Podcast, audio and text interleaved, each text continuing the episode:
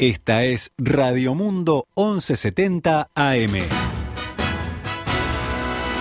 ¡Viva la radio!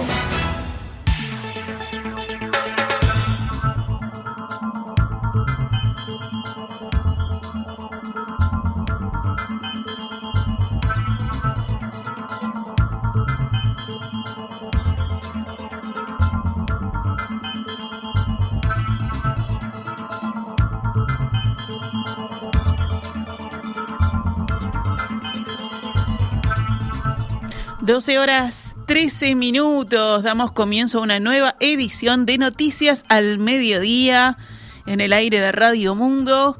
En este viernes, por fin viernes 3 de septiembre del año 2021, que nos recibe muy bien en materia de, de tiempo, ¿no? Un cielo celeste con algunas nubes, algo nuboso está por aquí por Montevideo y por el sur de eh, nuestro país. Hay 15 grados 7 décimas. El viento del este-sureste a 13 kilómetros por hora. La presión 1020.9 hectopascales. La humedad 72% y la visibilidad 15 kilómetros.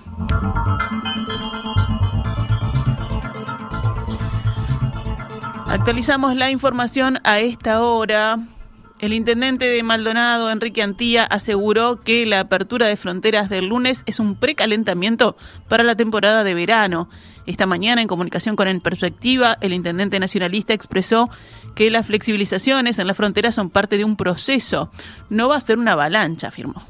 Eh, hay, que ser cuidadoso porque sufrió tanto eh, el año pasado este, con la falta del turismo que tenemos que, no generar ilusiones en el aire, ¿no es cierto? Y sí ser cauteloso, ser cuidadoso de cada una de las expresiones.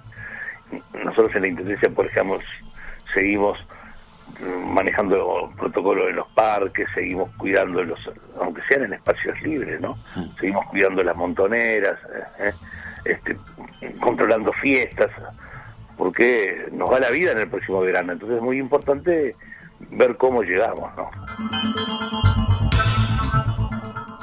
Sin embargo, Antía advirtió que hay que ser elegante con la oferta turística, sobre todo en lo que se refiere a costos de alquiler de inmuebles.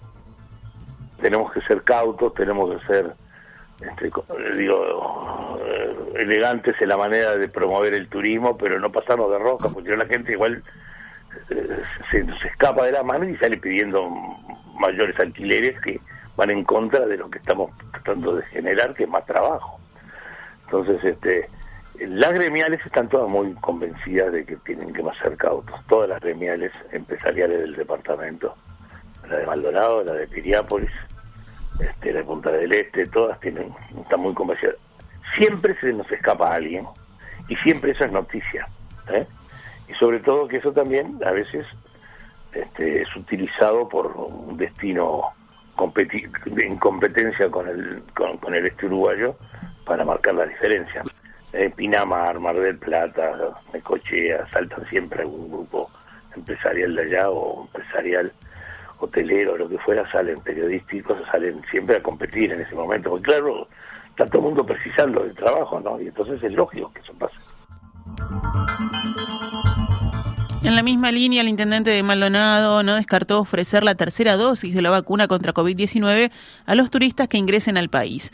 A mí me parece que de aquí en adelante, cuando llegue noviembre y todos los uruguayos estén vacunados, se puede ofrecer la tercera dosis a los turistas.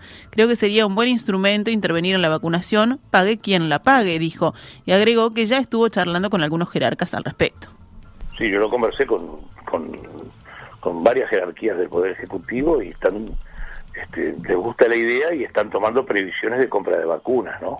No solo para todos los uruguayos, sino para tener una posibilidad de algo más. Porque me parece que es muy importante tener una previsión extra de vacunas y creo que lo que es la línea que se está, ¿no?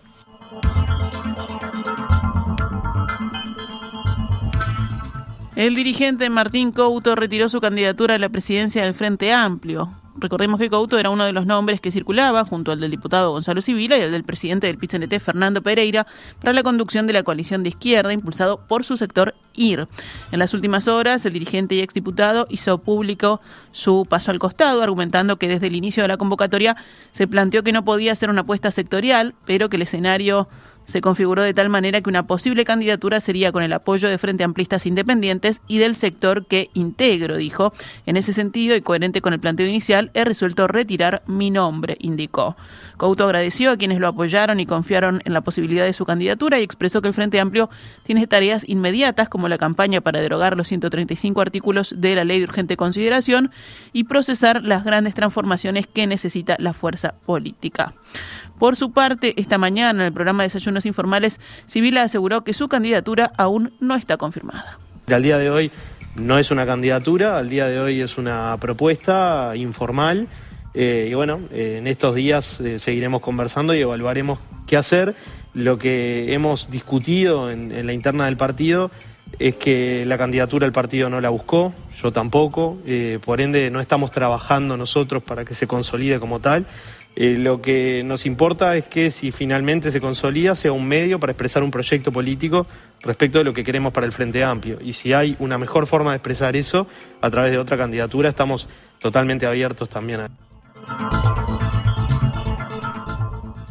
Los senadores de la coalición de gobierno que integran la Comisión de Presupuesto y Hacienda de la Cámara Alta analizaron ayer por primera vez con la ministra de Economía, Azucena Arbeleche, el proyecto de rendición de cuentas que comenzará a debatirse en esa rama parlamentaria la semana que viene. El senador blanco Jorge Gandini, citado por el observador, indicó que los legisladores percibieron cierto optimismo por parte de la ministra en cuanto a los datos de la recuperación económica. Los datos que tiene son buenos, dijo Gandini. Sobre las críticas de la oposición, que considera insuficientes los recursos de la rendición de cuentas, que esta otorga a sectores como la salud y la vivienda, Gandini respondió, si hubiéramos hecho lo que recomendaba el Frente Amplio, todavía estábamos en cuarentena. Al Frente Amplio no le sirve nada. Construyó un modelo de gestión basado en el endeudamiento para gastar más y la deuda que nos dejaron ahora la tenemos que pagar nosotros, dijo Gandini. El senador nacionalista señaló que en la reunión de ayer la ministra de Economía insistió en que no habrá impuestos nuevos, por lo que no habría un aumento de la recaudación por esa vía. Sobre la alternativa que queda, que es reasignar gastos dentro de la rendición de cuentas, Gandini comentó, no estaría simpática sacarle a uno para darle a otro, sobre todo cuando a nadie le sobra. Arbeleche y el resto del equipo económico presentarán formalmente el proyecto de la Comisión de Presupuesto y Hacienda del Senado el próximo martes.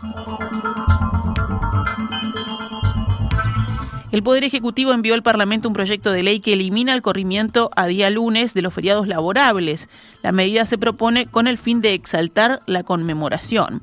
Actualmente son tres los feriados laborables que, por una ley del año 1996 y para generar fines de semana largos y fomentar el turismo interno, son corridos para el lunes. Estos son 19 de abril, el desembarco de los 33 orientales, el 18 de mayo, Batalla de las Piedras, y el 12 de octubre, Día de la Raza o Descubrimiento de América. El proyecto de ley que ahora busca eliminar el corrimiento y cuya motivación había adelantado el presidente Luis Lacalle Pou hace tres meses y medio, expresa. Los feriados son fechas de celebración de festividades, y en el caso de los feriados alcanzados por la ley que se proyecta derogar, nos recuerdan acontecimientos patrios propios de la gesta libertadora de nuestro país, así como hechos de repercusión universal, cuya importancia hace que, para honrar nuestra historia, los mismos sean celebrados en la fecha que recuerda su ocurrencia.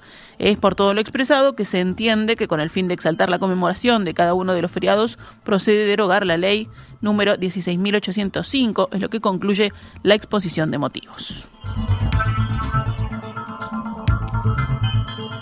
La Asamblea General del Claustro de la Universidad de la República recomendó al Consejo Directivo Central la creación de la Facultad de Artes. La resolución se adoptó por unanimidad y aclamación. La noticia fue publicada por Rodrigo Arim, rector de la Universidad de la República, a través de Twitter. La idea, surgida hace tres décadas, ya tenía algunos avances, como por ejemplo la aprobación del Consejo Directivo Central para que el decanato provisorio de la nueva institución, hasta las elecciones universitarias del 29 de septiembre, lo ejerza Fernando Miranda, actual director del Instituto Escuela Nacional de Bellas Artes. La nueva facultad se constituirá sobre la fusión de, este Instituto de Escuela Nacional de Bellas Artes, la Escuela Universitaria de Música y el futuro Instituto de Artes Escénicas que a su vez surgirá de la actual licenciatura en Danza Contemporánea. 12 horas 22 minutos, pasamos ahora a noticias de la emergencia sanitaria. Ayer aumentó por tercer día consecutivo la cantidad de pacientes cursando la enfermedad COVID-19 en el país. El monitor oficial reportó anoche 1.257 casos activos, o sea, 81 más que el día previo. La cantidad de pacientes en CTI por coronavirus sigue siendo 15 desde hace tres días. Ninguna persona diagnosticada con SARS-CoV-2 falleció ayer. fueron detectados 189 casos nuevos en 10.078 análisis. La tasa de positividad, que subió por segundo día consecutivo, fue ayer del 1,88%. En cuanto al índice de Harvard, aumentó por quinto día consecutivo también, ahora está en 3,58 casos nuevos diarios cada 100.000 habitantes en los últimos siete días. En la jornada de ayer, jueves, arribó al aeropuerto de Carrasco un nuevo lote de 241.000 dosis de la vacuna Pfizer BioNTech. Según indicó el Ministerio de Salud Pública, estas nuevas dosis se destinarán a los grupos que ya venían siendo vacunados con ellas y para aquellas personas que se hayan vacunado con Sinovac y deseen recibir una tercera dosis de refuerzo. Cabe recordar que entre agosto y septiembre está prevista la llegada de un total de 1.700.000 vacunas. La vacunación contra COVID-19 con al menos una dosis alcanza el 75,45% de toda la población del país, con al menos dos dosis al 71,12% y con dos dosis más 15 días el 68,59%. En cuanto al refuerzo o tercera dosis, lo recibió el 13,91% de la población total. El subsecretario de Salud Pública, José Luis Satjian, dijo ayer que fueron detectados 25 casos de COVID-19 en seis brotes de eventos sociales. Fueron tres fiestas clandestinas y reuniones familiares o cumpleaños, afirmó el jerarca, y aclaró que hasta el momento no se han detectado brotes en fiestas habilitadas. Ahora se está haciendo el seguimiento epidemiológico, ubicando a los contactos, haciendo las llamadas correspondientes y los testeos, explicó Satya. Y quiero resaltar la importancia de que si las personas eh, deciden concurrir a un evento social, a una fiesta, sea un lugar habilitado, porque justamente el Ministerio de Salud Pública luego tiene los datos para realizar el seguimiento. En una fiesta de este tipo, donde es organizada de manera irregular, en un lugar que no está habilitado por la Intendencia correspondiente, se nos hace eh, bastante complejo identificar a las personas y realizar el, seguimiento correspondiente, que es la estrategia que nos ha permitido a lo largo de mucho tiempo poder controlar la enfermedad. Thank you. Pasamos a otros temas del panorama nacional. El río Paraná, el segundo más largo de Sudamérica y una vía clave para el comercio y la economía regional, está sufriendo una bajante histórica. Va a ser difícil que esta situación se revierta en el corto plazo, aseguró Rubén Martínez, director de Corporación Navíos del puerto de Nueva Palmira, y advirtió que para que el río se recupere sus niveles debería llover más de lo normal por muchos meses. Esta mañana, en diálogo con En Perspectiva, Martínez explicó que la bajante del río comenzó en el año 2019, descendiendo este año a niveles críticos, lo que afecta de distintas formas al puerto de Nueva Palmira. Esta sequía eh, afectó a la producción de soja en Uruguay este año, en un momento clave, finales de febrero, principio de marzo, y una producción de soja que se esperaba para el Uruguay fuera mayor a las 3 millones de toneladas, terminó siendo inferior a los 2 millones de toneladas. Eh, afortunadamente algo que compensó un poco esta caída en la producción de granos en Uruguay ha sido que el precio se mantuvo mm. fuerte y estable, ¿no? y eso ayudó un poco a los productores. Pero eh, quería señalar este punto porque la sequía también afectó al Uruguay, no solo en la producción de granos, sino también, por ejemplo, en la producción de energía eléctrica, que este año se vio obligado a utilizar eh, la producción térmica como hacía tiempo que no, se utilizaba. El director de Corporación Navíos indicó que en el puerto de Nueva Palmira se mueve casi la mitad de la cantidad de volumen y mercadería que en el puerto de Montevideo. No así en valor, porque el puerto capitalino mueve contenedores y demás, pero en tanto a toneladas de carga son comparables, dijo. Por aquí, hablando de Nueva Palmira, se exporta el 80% de la producción de granos del Uruguay, dijo. Por otra parte, esta situación también trajo ventajas, ya que los puertos argentinos tienen menos caudal de agua, por lo que los barcos no logran completar la carga en sus puertos y deben realizarlo aquí en Uruguay, lo que ayuda a compensar las pérdidas que puede generar la sequía en el río el saldo negativo más importante que tenemos, que es que la caída en las exportaciones uruguayas afectó al puerto, está siendo compensado, al menos en partes, por estos tránsitos de, completar buques que, cargan en, Argentina y luego hacen top en Nueva Palmira. Y eso, bueno, es, una buena noticia y hace que, en fin, el año eh, esperemos que cierre eh, en volúmenes no inferiores a los de los años pasados. Música Cerramos el panorama nacional con otras noticias. El Congreso Nacional de Intendentes resolvió extender hasta el 30 de junio de 2022 la vigencia de las libretas de conducir que vencían a partir del 1 de julio de 2020. Según la Intendencia de Montevideo, que publicó ayer la novedad, la prórroga fue decidida debido a la emergencia sanitaria y para brindar soluciones. La comuna capitalina indicó en un comunicado que la medida se efectiviza en forma automática, sin necesidad de actualización, gestión o modificación de sus certificados médicos. En el caso de las licencias de conducir que vencieron entre febrero de 2020 y junio de 2020 continuarán con la prórroga hasta el 31 de diciembre de este año.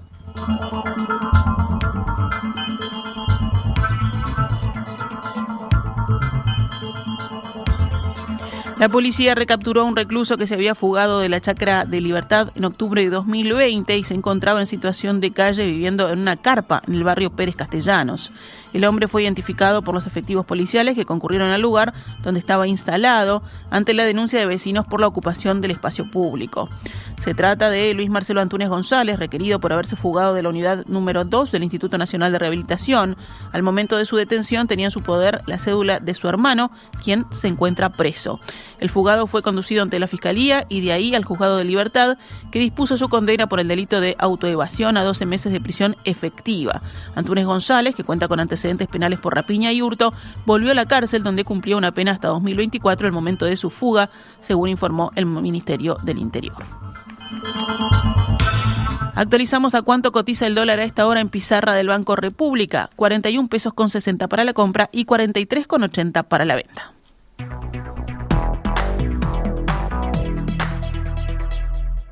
Esta es Radio Mundo, 1170 AM. ¡Viva la radio! 12 horas 32 minutos, pasamos ahora al panorama internacional. En Nueva Zelanda, un terrorista cercano al grupo Estado Islámico apuñaló a seis personas en un supermercado de Auckland antes de ser abatido por la policía. La primera ministra de Nueva Zelanda, Jacinda Ardern, se declaró devastada por el hecho de que este hombre pudiera cometer semejante acto, pese a que estaba en una lista antiterrorista y era objetivo de vigilancia policial permanente. El hombre, un ciudadano de Sri Lanka, que llegó a Nueva Zelanda en el año 2011, ingresó al supermercado, se apoderó de un cuchillo en un mostrador y apuñaló a seis personas. La policía abrió fuego y lo batió de forma casi inmediata, un minuto después de iniciada la agresión. Tres de los seis heridos están en estado grave. Compradores aterrorizados corrieron a las salidas del supermercado y las imágenes captadas por testigos muestran el momento en que los policías acudieron rápidamente al lugar del ataque antes de efectuar los disparos. Lo ocurrido hoy fue un acto de odio indigno y despreciable, declaró Arden. Sobre las motivaciones del agresor dijo que obedecían a una violenta ideología inspirada en el grupo Estado Islámico. En Estados Unidos, el presidente Joe Biden, para quien la lucha contra el cambio climático es una prioridad, dijo, viajará hoy a Nueva Orleans para recorrer en helicóptero los daños causados por el huracán Ida, que azotó la costa del Golfo antes de provocar estragos en Nueva York. Es probable que Biden, que se reunirá con funcionarios locales y estatales, aproveche también la ocasión para vincular los episodios meteorológicos extremos con el cambio climático. El jueves dijo que el huracán Ida y los incontrolables incendios forestales en el oeste de Estados Unidos son otro recordatorio de la crisis climática. Es un asunto de vida o muerte y tenemos que enfrentarlo juntos, dijo en discurso en la Casa Blanca.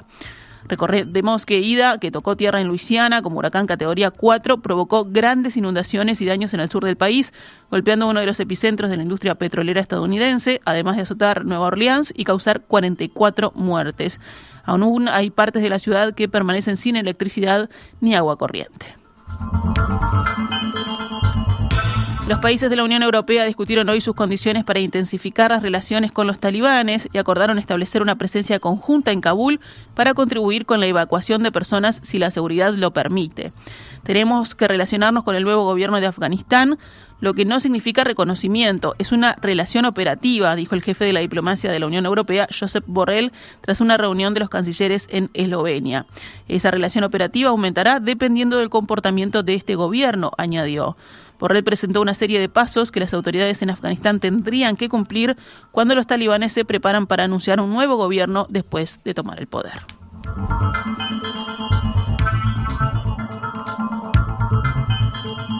Cerramos con el panorama deportivo. La selección uruguaya de fútbol permanece en zona de clasificación directa al Mundial de Qatar 2022, cumplidas ya siete de las 18 fechas de la eliminatoria sudamericana tras el empate de anoche ante Perú en Lima.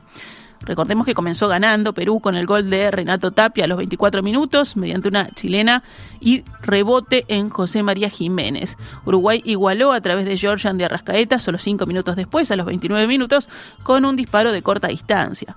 Dos nuevas fechas se disputarán el domingo y el jueves próximo, en las que Uruguay será local ante Bolivia y Ecuador en el estadio campeón del siglo.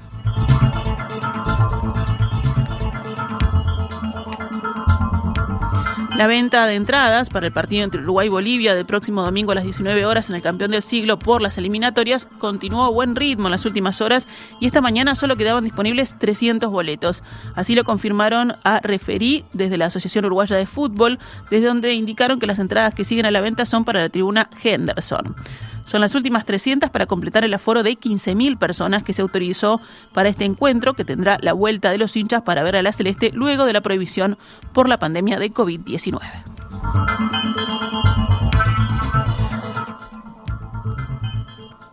Esta es Radio Mundo, 1170 AM. ¡Viva la radio!